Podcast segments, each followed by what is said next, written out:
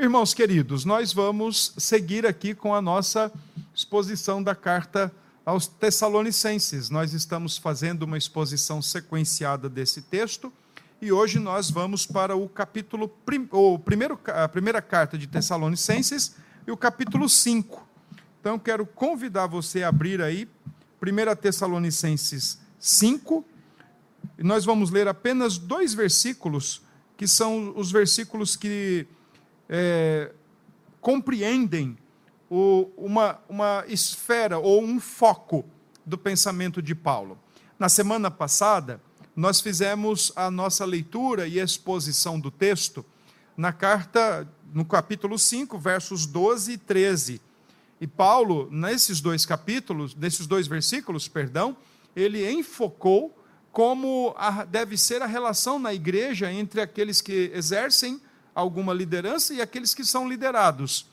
E nos textos de hoje, versículos 14 e 15, ainda que Paulo continue ensinando preceitos práticos, lições práticas, uh, o foco ligeiramente muda, porque agora Paulo é, apresenta princípios que devem ser aplicados na vida da igreja para com a igreja. A ideia aqui é mostrar para vocês como o apóstolo Paulo entende como deve ser a relação entre os membros de uma igreja, os irmãos em Cristo, assim como nós que aqui estamos reunidos nesta noite, né? A responsabilidade de serviço e a responsabilidade pastoral que cada crente pode ter com o seu próximo. É, nós fazemos parte de um modelo, é, penso eu, historicamente foi comprometido. Né? Eu concordo demais, eu não me canso de citar isso, mas eu concordo demais com o reverendo Augustus Nicodemos quando ele diz que nós carregamos conosco uma alma católica. E sim, nós não carregamos uma, uma alma católica somente em alguns pontos. Nós carregamos também, parece que carregamos essa alma católica conosco quando o assunto se trata de pastoreio. É verdade, o Senhor Deus, através da sua soberana graça e, e pela instrumentalização de homens falhos, finitos, pecadores, como qualquer um, ele conduz a sua igreja, ele governa a sua igreja. O nosso governo é o governo presbiteriano. Por isso temos esse nome, Igreja Presbiteriana. Um governo que é formado por pastor e presbíteros, formando então o conselho da igreja que representativamente conduz o povo de Deus, conduz a igreja local. Também temos a figura de concílios. Todavia, quando eu digo aos irmãos que de algum modo carregamos uma alma católica, carregamos no sentido de acreditar que o pastoreio deve ser apenas procedido, deve ser realizado por uma única pessoa, o pastor da igreja. Ou quiçá, no caso nosso, presbiteriano, o pastor e os presbíteros. Mas ainda assim, a nossa mentalidade ela é muito restrita em acreditar que somente o pastor deve ser o responsável pelo pastoreio. Por que, que eu acredito que isso é, de alguma forma, carregar a alma católica? Porque isso me cheira catolicismo. Isso me cheira romanismo. Romanismo, você tem um que é a figura do episcopo, do bispo, e ele é o responsável espiritual, ele é o representante, ele é o telefone, ele é o mediador, ele é o vigário, ele é o vicário, ele é tudo. Então é ele. E ali estão os fiéis. Mas, percebam, essa é uma perspectiva totalmente centrada numa pessoa, numa figura, da qual as Escrituras, vocês estejam certos disso, do qual as escrituras não apoiam de forma nenhuma. As escrituras, elas dão muito mais ênfase num colegiado de oficiais, num colegiado de pastores que cuidam de uma igreja local, mas ao mesmo tempo igre...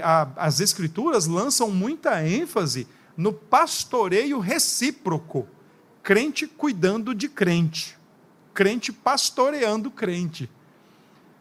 Não é à toa que por mais de 100 vezes aparece no Novo Testamento todo a expressão uns aos outros. Não é à toa. A ênfase neotestamentária de igreja é crente cuidando de crente, crente ensinando crente, crente confrontando crente, crente exortando, encorajando, consolando crente, crente aconselhando crente, recíproco, mútuo. Então, essa ideia que às vezes a gente pensa, ah, não, eu só o pastor que deve. Irmãos, entendam bem o que eu quero colocar aqui, tá bem? Antes de eu ler o texto. Eu não estou me eximindo do meu serviço. Eu não estou aqui dizendo que a partir de amanhã, depois do que eu pregar hoje, do que vocês não me procurem mais e agora vocês comecem a se procurar uns aos outros. Acreditem, não é isso que eu estou colocando. Pelo contrário, do jeito que eu estou aqui para servir e tenho feito, pela graça de Deus, apesar de mim, eu vou continuar fazendo, obviamente. Mas como seria bom se nós aqui pudéssemos mesmo, de fato, desenvolver uma, uma igreja onde crentes olham para os crentes, cuidam de crentes, amam uns aos outros e pastoreiam uns aos outros. Eu ainda eu sonho com isso. Esse é o preceito maior do Novo Testamento. Igreja cuidando de, da igreja. O próprio povo cuidando do povo. Vamos olhar para o texto? 1 Tessalonicenses, capítulo 5, verso 14 e verso 15. São esses dois versos que nós vamos ler nesta noite. Exortamo-vos também, irmãos, a que admoesteis os insubmissos, consoleis os desanimados, ampareis os fracos e sejais longânimos para com todos. Evitai que alguém retribua a outrem mal por mal. Pelo contrário, segui sempre o bem entre vós e para com todos. Amém. Esse é o texto que nós estamos para agora ter a nossa exposição. Irmãos queridos, às vezes o cinema nos brinda com alguns bons filmes. O contrário também é verdadeiro. Às vezes nós temos alguns filmes que são uma excelente porcaria. Mas em se tratando de bons filmes, pelo menos dois me, me vêm à memória nesse momento, e que talvez ilustrem bem o que nós podemos entender do texto que o apóstolo Paulo nos coloca nesta noite. O primeiro é o soldado Ryan, o resgate do soldado Ryan. Penso eu, ele já é um filme um pouco mais antigo, penso eu que todos já conseguiram assistir, já tiveram a, a oportunidade de assisti-lo, e conta a história de um grupo de soldados que é informado sobre a necessidade de resgatar o o tal do Ryan que precisa voltar para casa. E eles vão com todas as dificuldades possíveis e imagináveis em meio à guerra, eles vão até os, os lugares mais distantes e perigosos, porque eles precisam resgatar o Ryan e conduzi-lo para casa. E eles conseguem fazer isso, não sem baixa, não sem perda. Mas eles têm uma missão: resgatar aquele soldado que está sendo ordenado voltar para sua casa.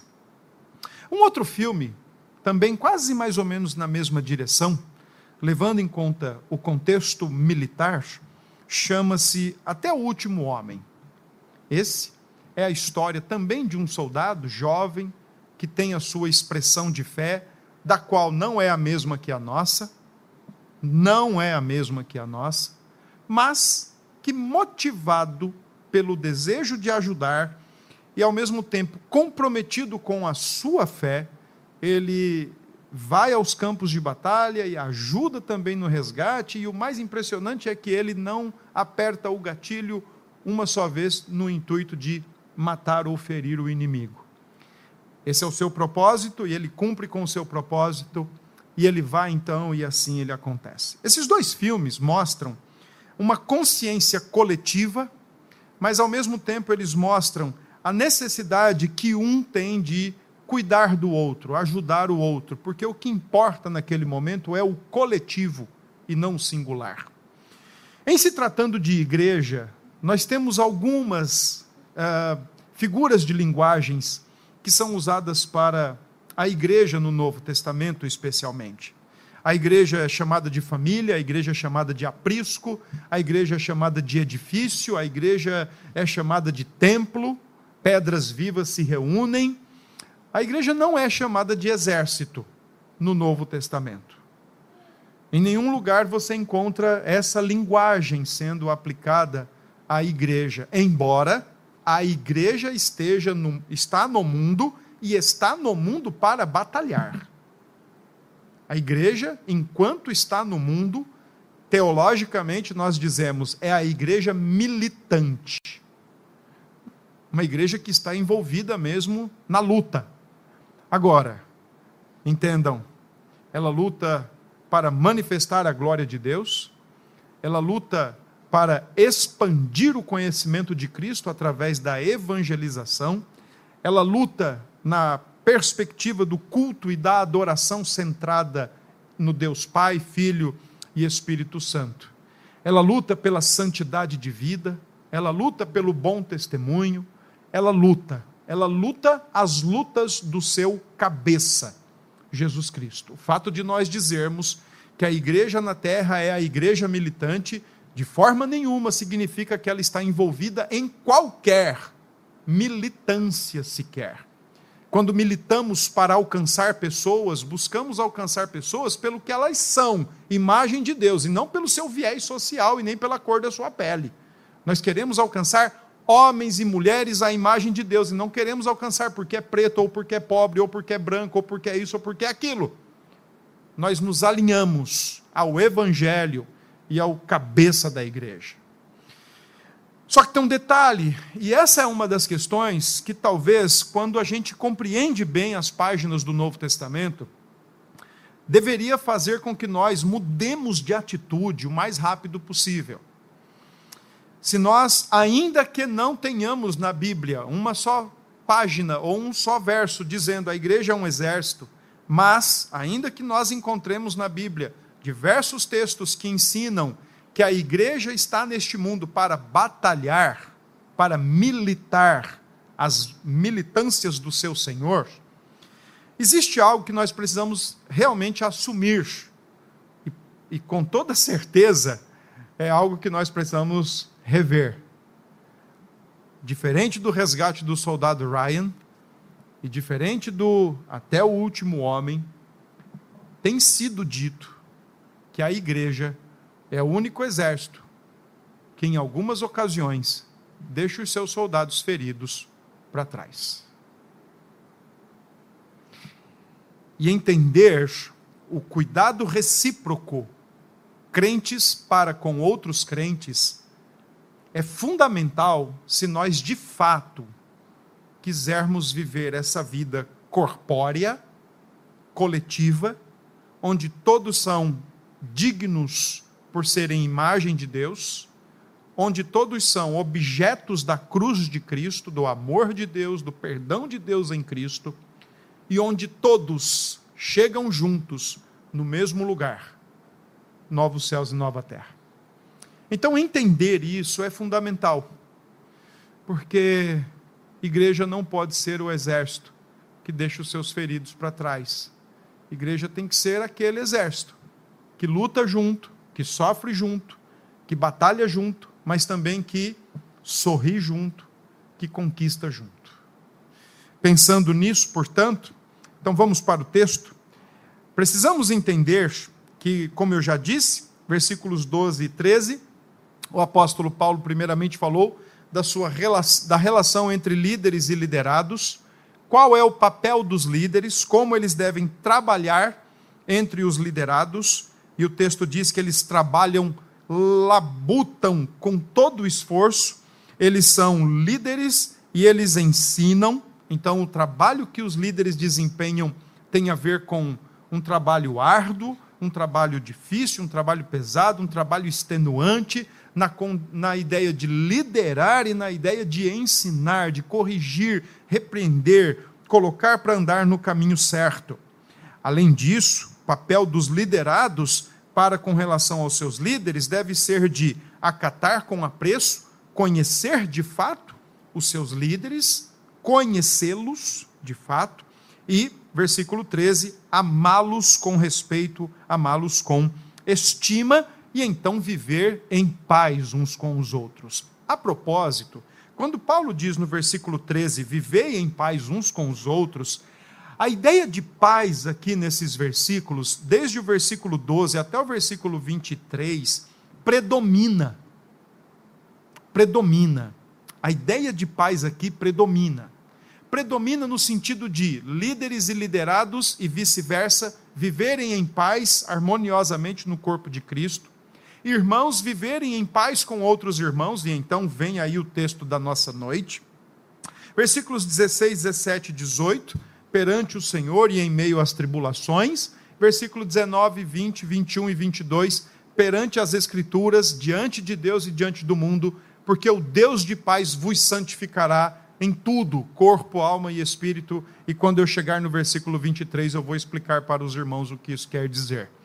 Mas uma coisa é certa: os versículos 12 até o versículo 22, ele tem um objetivo. Tudo que Paulo está salientando aqui como preceito prático tem em objetivo uma única coisa: a igreja estar em paz.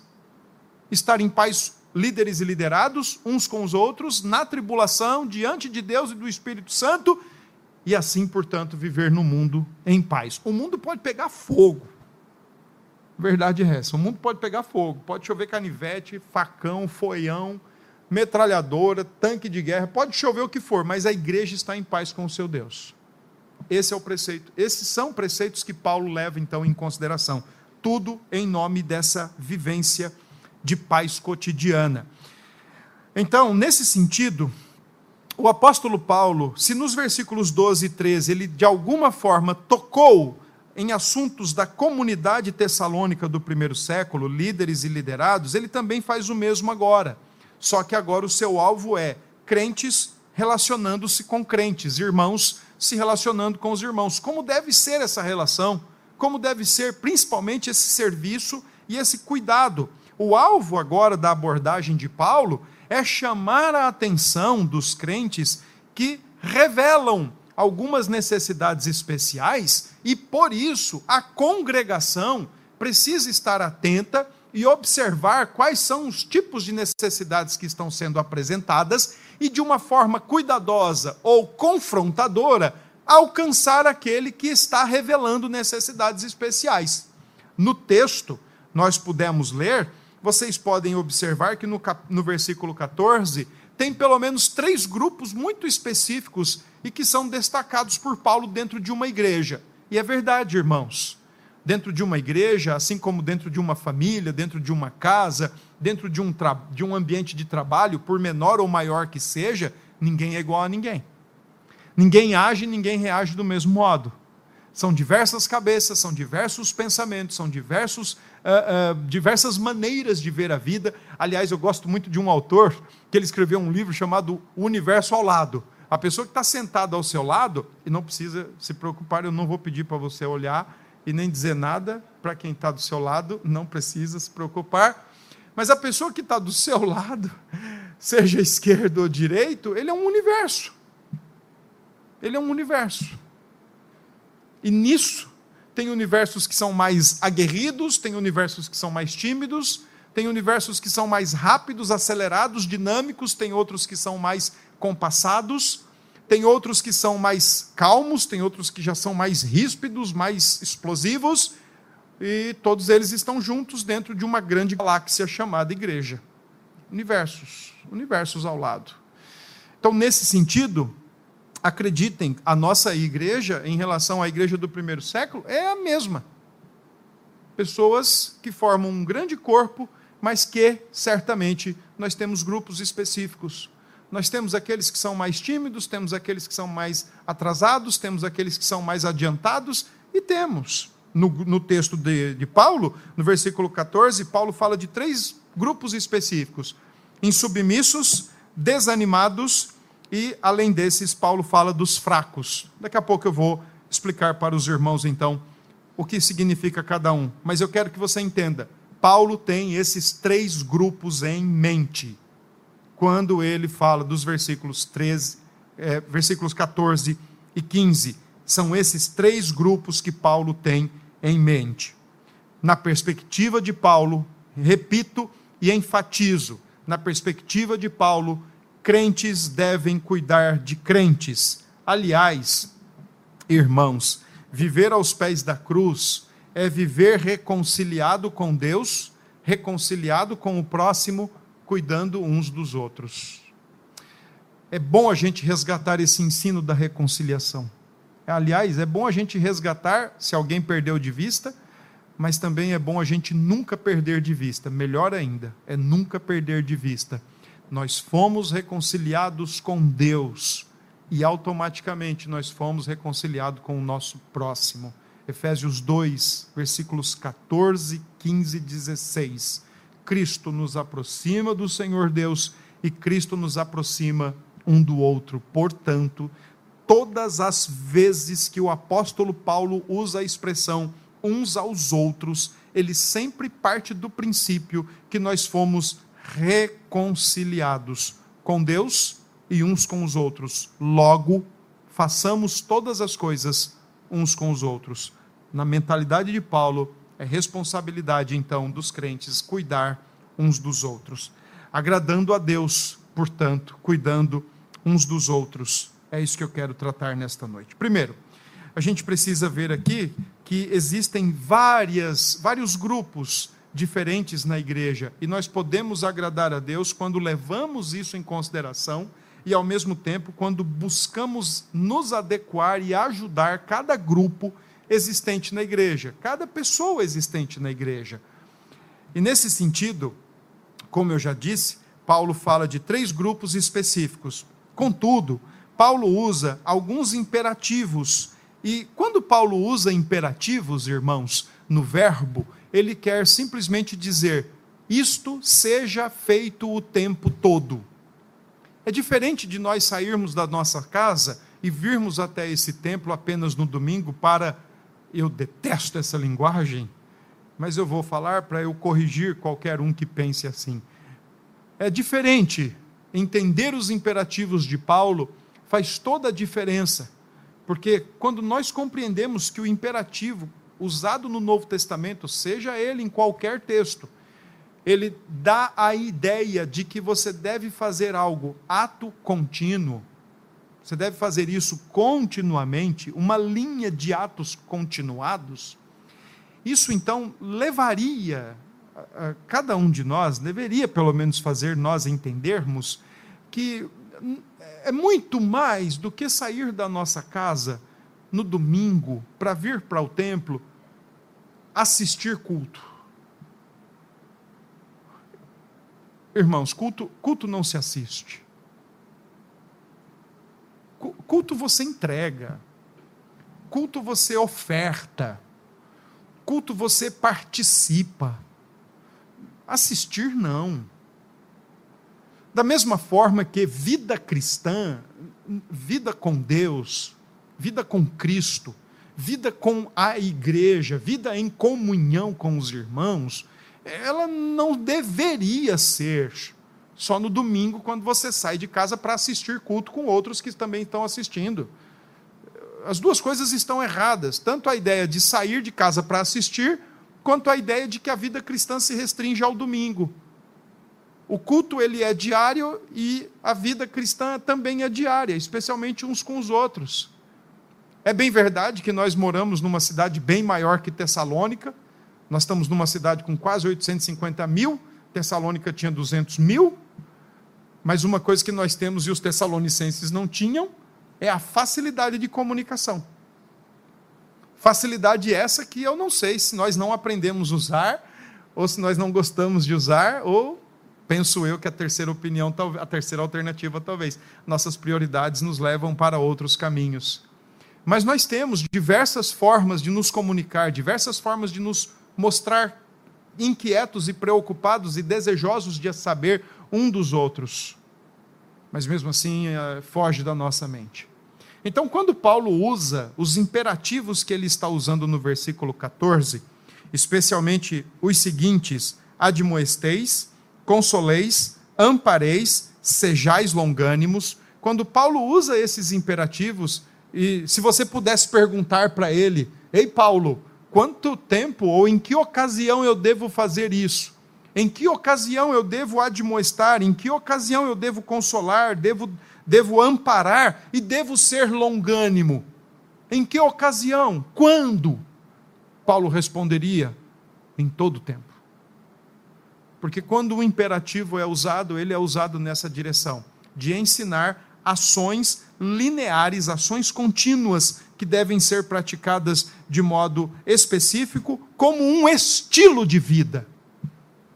Imperativos no Novo Testamento, quando dão a ideia de atos contínuos, então eles também estão dizendo: assuma um estilo de vida. Portanto, cuidar uns dos outros é uma forma de agradar a Deus quando nós assumimos o estilo de vida de pastorear uns aos outros, aconselhar uns aos outros, instruir uns aos outros, chamar a atenção uns dos outros, preventivamente, inclusive.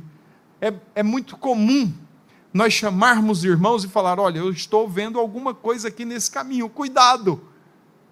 Onde há problema nisso, pelo contrário, é dever da igreja agir assim. É o que Paulo está para nos ensinar. Então, Paulo, nesses versículo 14 especialmente, está recomendando que a igreja cuide pastoralmente, mutuamente uns dos outros, como algo natural, algo que deve ser praticado diariamente na vida cristã, como um estilo de vida, e não como uma agenda dominical, que se dá talvez por uma hora, uma hora e meia. E se você parar para perceber, os nossos cultos, eh, no momento em que estamos cultuando, oferecendo, servindo, participando e não assistindo, nós não conseguimos fazer isso. O que então sugere que a vida cristã é uma vida de contato, é uma vida de comunhão, é uma vida de comunidade, é uma vida onde nós, de fato, nos interessamos intencionalmente por conhecer uns aos outros e de vivenciar, talvez, e de partilhar as experiências do dia a dia uns com os outros. Sugere tudo isso. O que extrapola a ideia, irmãos, de uma hora e meia pela manhã e uma hora e meia à tarde no domingo.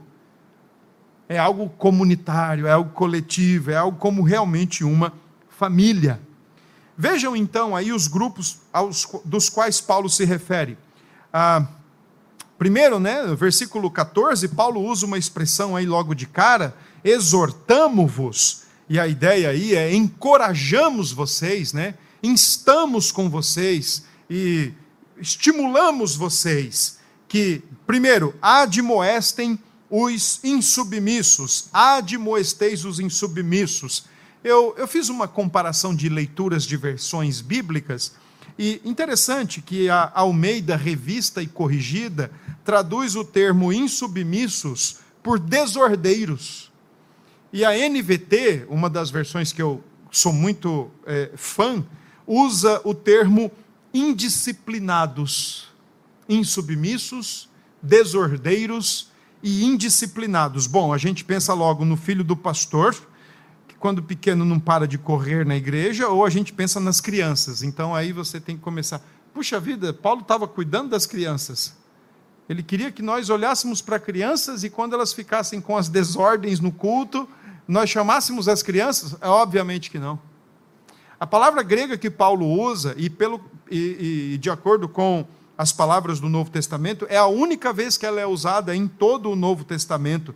É uma palavra que nega uma posição ordeira. Logo, significa viver desordenado, viver de maneira irregular, viver negligente, viver uh, relapso quanto às suas obrigações palavra que Paulo usa, originalmente, era um termo que se referia àqueles que não mantinham a sua posição apropriada, fosse no exército ou fosse na vida civil. Pessoas que eram rebeldes, que não querem se submeter às regras estabelecidas. Essa é a ideia do termo insubmisso. Só que antes do termo insubmisso, tem um outro termo aqui que é mais importante, que é o admoestar e esta vem da palavra notetel, que é um verbo grego, que a ideia é você abrir e colocar dentro. É daí que vem a ideia de aconselhamento noutético, de você abrir a cabeça da pessoa, colocar a escritura dentro da cabeça da pessoa e trazer a pessoa para o caminho certo, trazer a pessoa para o caminho correto. Então, o que Paulo está sugerindo é que você e eu possamos ver aqueles que estão vivendo desordenadamente, irregularmente, vivendo negligentemente quanto às suas obrigações e tentamos buscar conhecer o que está acontecendo na sua mente, o que está se passando no seu coração, por que, que esse comportamento está acontecendo e, através das Escrituras, chamá-lo de volta ao caminho certo, à posição correta, livrá-lo dessa postura negligente e relapsa da qual ele está atravessando. Eis uma questão. Ora, que tipo de insubmissão é essa? Que tipo de desordem é essa? Que tipo de indisciplina é essa? Pelo contexto da carta de Tessalonicenses, existem pelo menos duas possibilidades. Embora eu acredite que as duas são muito óbvias e podem ser, sim, aventadas por Paulo, penso eu que a primeira é a melhor. A primeira é aqueles que não queriam trabalhar em Tessalônica, inclusive, e nós vimos isso em domingos anteriores, havia um grupo que não era muito fã do trabalho, não gostava muito de trabalhar. Eu sei que depois da queda, nós temos que fazer algumas coisas que nós não gostamos, mas nós precisamos fazer, e uma delas é o trabalho. Agora, quando nós começamos a entender o trabalho da perspectiva divina, e não de uma perspectiva partidária, sindical ou meramente humana, mas quando nós começamos a perceber trabalho segundo o idealizador do trabalho e aquele que trabalha até agora, o próprio Deus, trabalha até nesse momento. Você pode tá, você está aqui comigo nesse momento, nós estamos juntos oferecendo culto, servindo a Deus juntos nesse momento. E uma coisa nós temos certeza, Deus está trabalhando. Inclusive sem nós vermos, sem nós percebermos, mas Deus está trabalhando. Isso é fato. Ele não para de trabalhar. Ele não se cansa, ele não precisa descansar. Ele não dorme, ele não tira aquela ele não tira aquele cochilo depois do almoço que a gente gosta. Ele não precisa disso, mas ele trabalha até agora. E quando a gente começa então a entender o texto bíblico ensinando que Deus nos criou para trabalhar, e mesmo assim nós não trabalhamos, ou não gostamos de trabalhar, ou damos maçada, ou gostamos e preferimos mais o ócio, a preguiça, preferimos mais é, a enrolação, preferimos mais qualquer outra coisa que contraponha-se ao ensino bíblico de trabalho, trabalho para a glória de Deus e trabalho para a dignificação do ser humano, nós estamos incorrendo em desordem. Ou nós estamos incorrendo numa vida insubmissa ou indisciplinada. É, é, é a esses ou é a esse tipo de grupo que Paulo está dizendo, admoeste. Busque entender o que está se passando no coração dele, busque entender o que está se passando na sua mente e tenta corrigir pelas Escrituras, para que ele, ao invés de ser um insubmisso, ele seja um submisso. Ao invés de ele ser um desordeiro, um indisciplinado, ele seja um disciplinado e tenha sua vida ordenada pelas Escrituras. Curiosamente, a igreja de Tessalônica convivia com a expectativa da volta de Cristo. Então muitos estavam pensando: para que trabalhar se Cristo vai voltar a qualquer momento?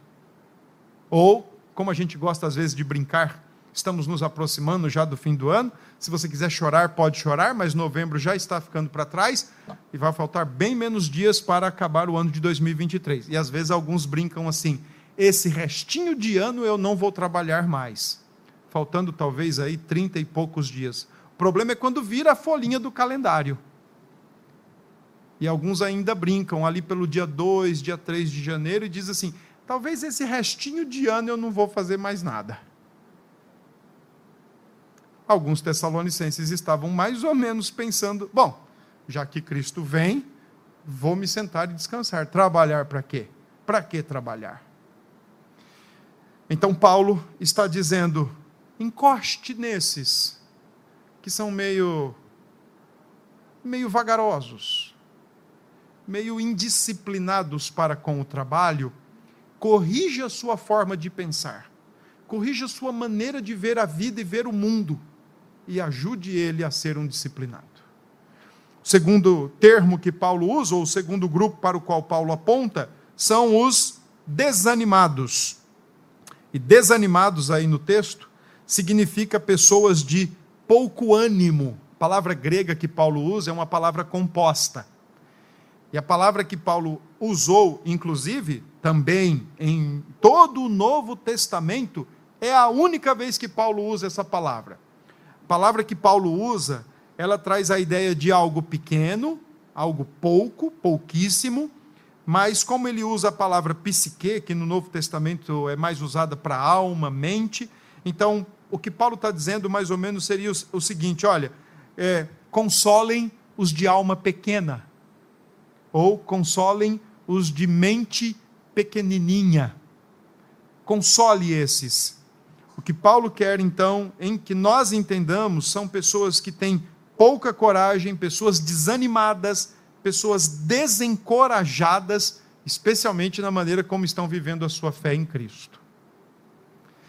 Talvez se você. É, amanhã de manhã, algum tempo atrás eu, eu li um texto muito interessante que o autor dizia assim: olha, todos nós deveríamos começar a semana, no caso domingo. Isso eu li na época que o jornal impresso ainda era muito bem vindo. Hoje já não se fala mais nem de jornal impresso, né? Mas eu li isso tem um tempo e o autor dizia assim: olha, a melhor maneira de nós começarmos a semana é lendo o jornal mas não é lendo qualquer página do jornal. Ele dizia assim: olha, não leia política, você pode se enfurecer e a sua semana já não ser boa. Não leia sobre economia, você pode ter notícias ali que vão mexer no seu bolso. E como o bolso é a parte mais sensível do ser humano, é melhor não mexer com esse tipo de leitura logo no início da semana. Ele dizia também: olha, não leia a parte de esportes. Seu time pode ter perdido no domingo e você vai começar a semana azedo e a sugestão dele: comece pelo obituário. A parte de obituário no jornal era sempre aquela parte onde estavam os registros de quem morreu. Agora, por que, que ele mandava a gente começar a ler o, jornal, ler o jornal por ali? E ele dizia o seguinte: se o teu nome não está aí, levanta, vá viver, vá trabalhar, que é a melhor coisa que você faz. Então, Paulo aqui está dizendo assim: ó, console os desanimados os de pouca coragem, aqueles que estão desencorajados, desanimados, mas não por causa do trabalho. Lembre-se que em Corinto, em Tessalônica, perdão, tinha pelo menos duas situações. A primeira era de perseguição. Tessalonicenses era uma igreja que foi plantada a partir de muita perseguição, de muita dificuldade. O próprio Paulo teve que sair de lá às pressas e nunca mais pôde voltar, a não ser bom tempo depois. E isso é o que enseja a sua carta. Ele passou muito tempo querendo voltar e não pôde voltar, a não ser muito tempo depois, como já dito, praticamente quase uns 10 anos depois. Então, o contexto era de perseguição e pessoas estavam se desanimando diante da perseguição da igreja de Tessalônica. Assim como nós hoje podemos encontrar crentes que também estejam se desanimando quando, por exemplo, veem o que é feito com a igreja em outros lugares do mundo e estão já meio que conseguindo antever o que pode acontecer no nosso país em relação à igreja, e que já está acontecendo. A perseguição em relação à igreja. A água, como diz minha mãe, a água não começou a bater mais em cima, mas vai começar a bater mais em cima. E geralmente, pessoas que se desanimam e se desencorajam face à perseguição, demonstram expectativas erradas. Pessoas que cultivam uma expectativa mais cristalina, uma expectativa mais real, elas tendem a enfrentar as coisas com mais coragem. Mas geralmente, quando as coisas nos desanimam, nos desencorajam, mostram um, um certo nível de frustração por expectativas que foram cultivadas e não foram satisfeitas. Então lembre-se que a igreja de Tessalônica ainda vivia debaixo de perseguição, e esse é um dos motivos pelo qual Paulo escreve no primeiro capítulo, reconhecendo que aquela era uma igreja verdadeira, ela suportava a perseguição, ela suportava a dificuldade, suportava a tribulação, nem todos, alguns estavam desanimados. Mas além disso, existia também um outro elemento que gerava certo desencorajamento entre os tessalonicenses e que está sendo sim contemplado no texto. É exatamente a ideia de que amigos e familiares estavam mortos e não iriam ser contemplados pela vinda de Cristo. O que Paulo conserta no capítulo 4, verso 13 a 18. Primeiro, os mortos serão ressuscitados, e depois nós, os vivos, os que ficarmos vivos, né? Até a volta de Cristo, até o dia do Senhor, nós seremos transformados. Então, nesse ponto, o apóstolo Paulo está de alguma forma dizendo: prestem atenção naqueles que estão desencorajados, prestem atenção naqueles que estão tristes, e ofereçam um ombro e console-os, seja por causa de perseguição, ou seja por conta daqueles que já morreram e estão agora em dúvida se Cristo haverá de ressuscitá-los ou não. Ofereça, ofereça a eles força, ofereça a eles ombro, dê a eles o devido consolo, mediante a perseguição ou mediante a tristeza da morte dos seus familiares. O terceiro grupo, Paulo usa a expressão fracos. E a ideia de Paulo aqui, esse termo não é único nesta carta. Os dois primeiros são. Quando Paulo fala dos insubmissos e quando Paulo fala dos desanimados, é, Paulo usa esses dois termos unicamente em Tessalonicenses. Todavia, quando Paulo fala de fracos, Paulo então está usando uma palavrinha que traz as seguintes ou possíveis traduções: sem forças, alguém enfermo, alguém fisicamente fraco, alguém débil. Num sentido figurado, que é o que está no texto de Tessalonicenses, Paulo se refere a uma mente desanimada ou tímida pessoas que têm dificuldades de tomar decisão, pessoas que têm a falta de uma mente mais firme e por isso são duvidosos, são hesitantes, vacilam demais em suas opiniões e até mesmo na fé. Interessante é que esse termo é usado em 1 Coríntios 8, quando Paulo fala de pessoas que têm uma consciência fraca por acreditar que não se pode comer qualquer tipo de carne, especialmente aquelas que estão sendo vendidas no açougue da época.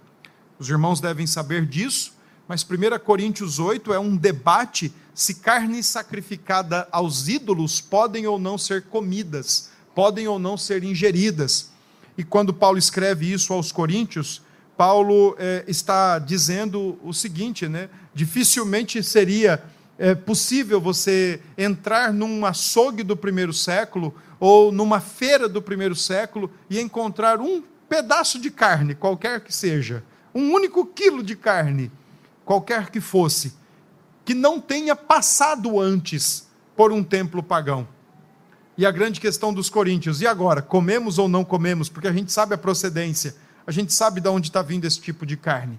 Então, Paulo fala de uma certa fraqueza que ainda estava sendo cultivada no coração e na mente dos coríntios. O mesmo ele fala no capítulo 9 de Coríntios. Então, esse é um termo já conhecido, que mostra pessoas com, além de uma consciência fraca, uma mente fragilidade, uma fragilizada, uma mente que tem dificuldade de elaborar ideias e consolidar os seus pensamentos. Irmãos, acreditem, tudo acontece no campo dos pensamentos. A Nancy Pierce é uma das autoras preferidas das minhas leituras. E ela escreve muita coisa na área de apologética, defesa da fé. E em um dos seus livros, E Agora, Como Viveremos, ela diz que o campo de batalha preferido por Satanás é a mente humana. Porque é na mente humana que todas as coisas se travam. Ideias, pensamentos, sugestões, ideias quanto ao futuro. É por isso que Paulo diz que é impossível você lutar contra a ansiedade se você não mudar a sua forma de pensar.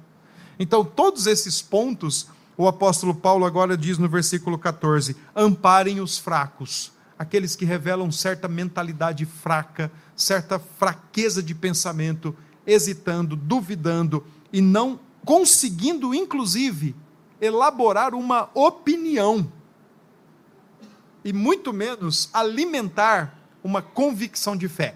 Eu quero só enfatizar uma coisa: Paulo não era positivista, no sentido neopentecostal da palavra. O que Paulo está dizendo aqui é, sobre os fracos não é aquela pessoa que não pensa positivo, porque pensar positivo, até o diabo pensa positivo. E os seus secretários da face da terra também pensam positivo.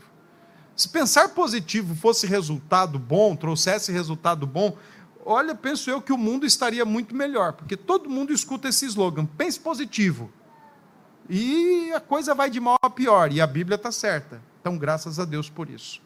Mas o que Paulo está colocando são pessoas fracas na fé, sem coragem, sem entendimento espiritual para lidar com certos assuntos e às vezes assuntos muito sensíveis à fé cristã.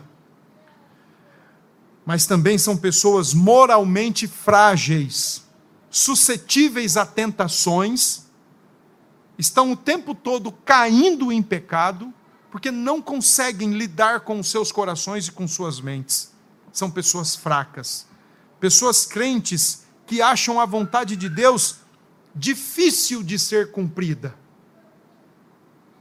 E então preferem se entregar. É esse tipo de fraqueza pela qual Paulo está dizendo: estejam atentos a esses na igreja. E amparem esses que tratam a vontade de Deus dessa forma. Não preparando para o versículo 15, mas encerrando o versículo 4, o versículo 14, então Paulo diz: "Sejais longânimos para com todos". Todos quem? Os três grupos e com qualquer outro grupo que aparecer com mais evidência na igreja. A expressão sejais longânimos, ser tolerante, paciente, suportar por muito tempo. Longanimidade como eu gosto de ilustrar, é a paciência feita de borracha. Quando você percebe que vai estourar, estica mais um pouco. E você percebeu que esticou e já está perto de estourar de novo. Estica mais um pouco. E vai esticando. É a paciência que Deus tem conosco, é a paciência que sobrenaturalmente Deus nos dá, porque afinal de contas, longanimidade é fruto do Espírito e todo aquele que é crente em Cristo Jesus, acredite, não precisa orar para que Deus dê paciência.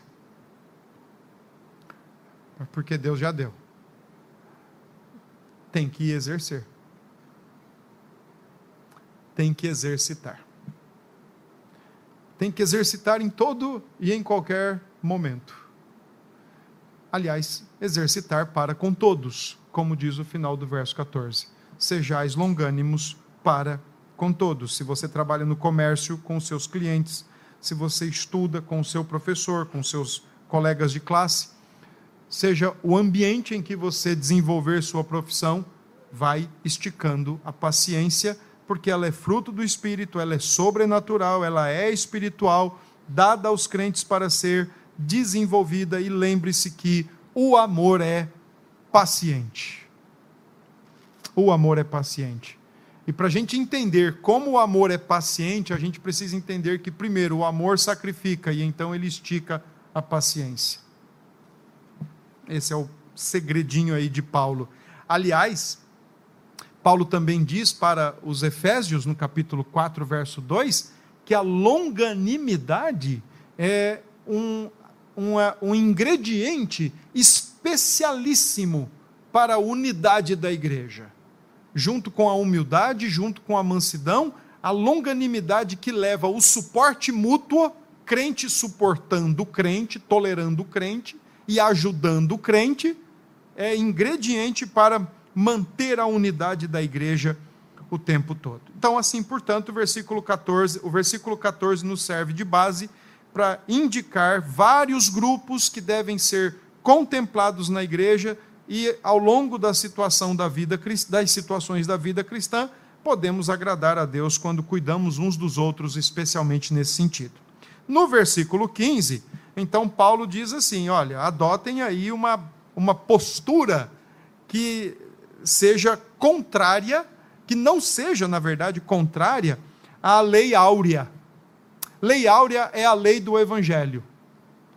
Não é a a lei da, da libertação dos escravos. Lei áurea é a lei do evangelho. Às vezes a gente aprende algumas coisas, né? Olha, o que você não quer que os outros te façam, então você não deve fazer. A lei áurea, quando proposta por Cristo, ela é bem diferente. ela ensina o seguinte: faça o que você quer que os outros te façam e, independente se vão ou não te fazer, faça. Essa é a lei áurea. E é exatamente isso que Paulo então coloca no versículo 15. Paulo recomenda sempre o caminho inverso daquele que é proposto pelos nossos tempos. Se você observar, né, nós vivemos o tempo da faca nos dentes, seja nas redes sociais, seja em qualquer ambiente. Qualquer, qualquer coisinha que você escreve já é suficiente para vir uma turba de qualquer barulhentos por aí. Qualquer motivo é o motivo do cancelamento, qualquer motivo é o motivo do troco. Eu fico vendo às vezes, né? Alguém posta alguma coisa, eu escuto as notícias, né? Alguém, olha, fulano postou isso, aí o outro foi lá e rebateu e fica aquele negócio de disse-me disse, desferindo golpes para lá e para cá, desferindo, aliás, golpes não, postagens, né? De lá para lá e para cá e fica aquele troca de postagens, troca de falas e não sei o quê. E, e nesse sentido, se você lê o versículo 15, o que Paulo está colocando é exatamente que entre os crentes não deve haver retribuição na mesma moeda. O que Paulo está colocando no versículo 15 é exatamente o contrário: é para você não retribuir o mal com o mal. É para você ter uma ação diferente com aquele que provavelmente te fez algum mal. Então, veja aí o que diz logo no versículo 15: evitai que alguém retribua, retribua, perdão, a outrem mal por mal.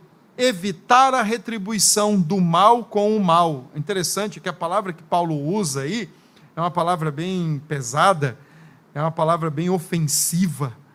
E Paulo usa no sentido de você não responder com o mal quando alguém lhe for perverso, quando alguém lhe for danoso, quando alguém lhe for repugnante ou até mesmo quando alguém lhe tratar impiedosamente. É isso que Paulo está colocando.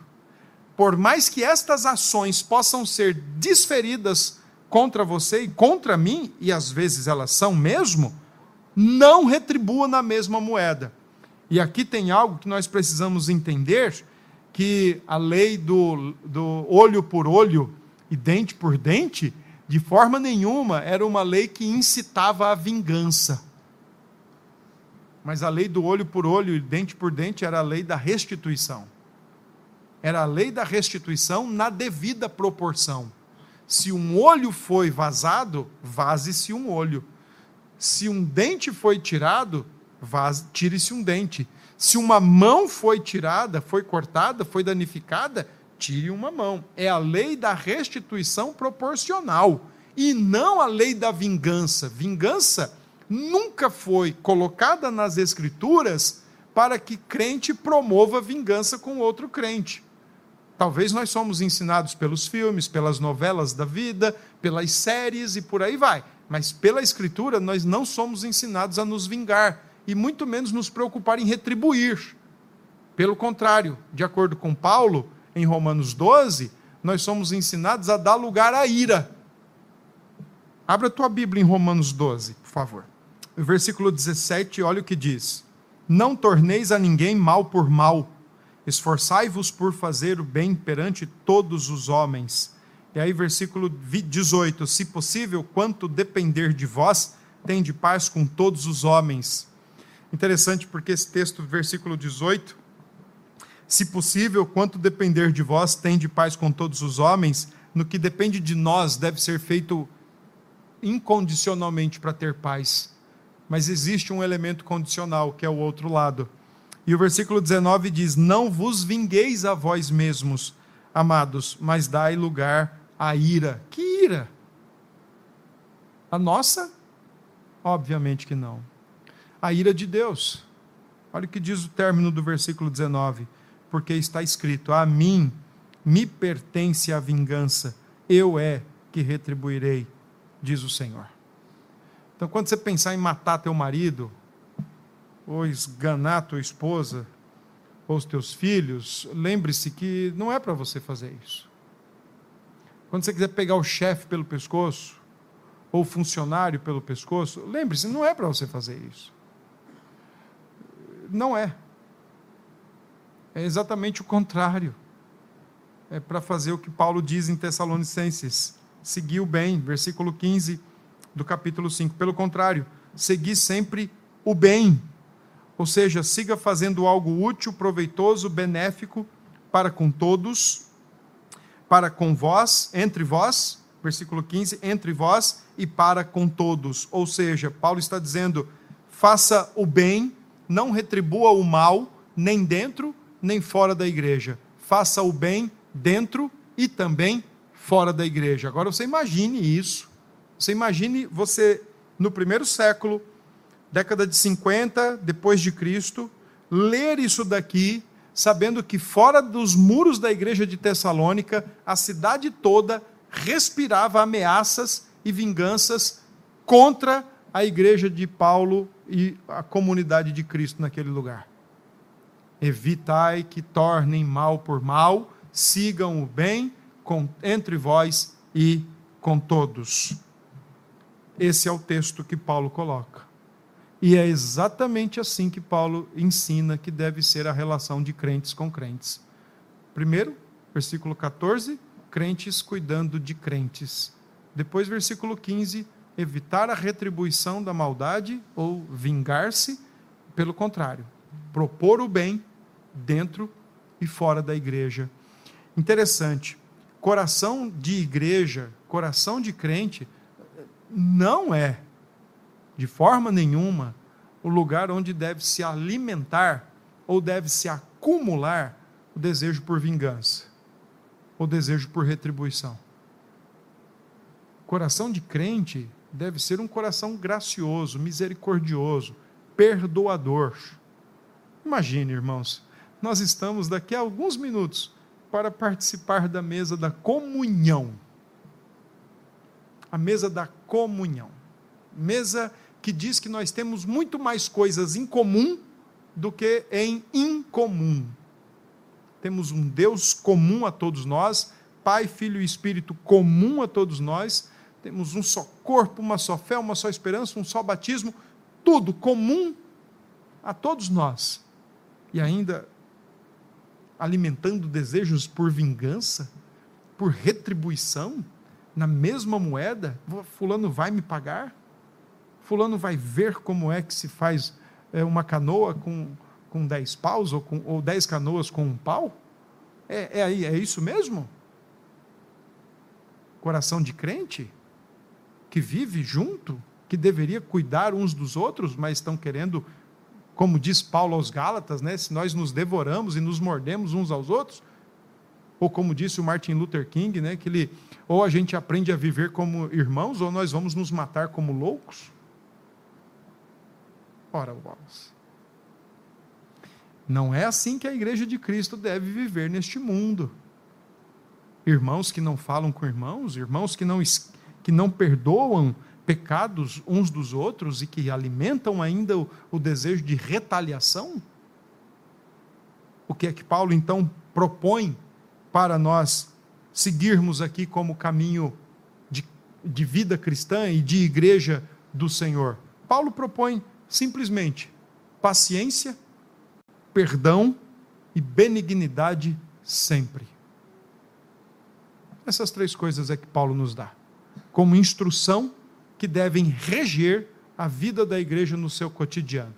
Paciência uns com os outros, perdão em todo o tempo, benignidade acima de tudo, ativa, intencional uns para com os outros. É isso que Paulo nos dá. É assim que ele nos ensina. Que Deus nos abençoe e nos ajude a seguir o caminho da paciência, paciência elástica a seguir o caminho do perdão, perdão sincero, verdadeiro, honesto, perdão que não lança mais em rosto, perdão que restaura e reconcilia, e a benignidade, o caminho do bem, de fazer o bem, de propor o bem, independente. Independente. Se um dia nos será feito ou não, mas sempre propor o caminho do bem. Que Deus nos ajude.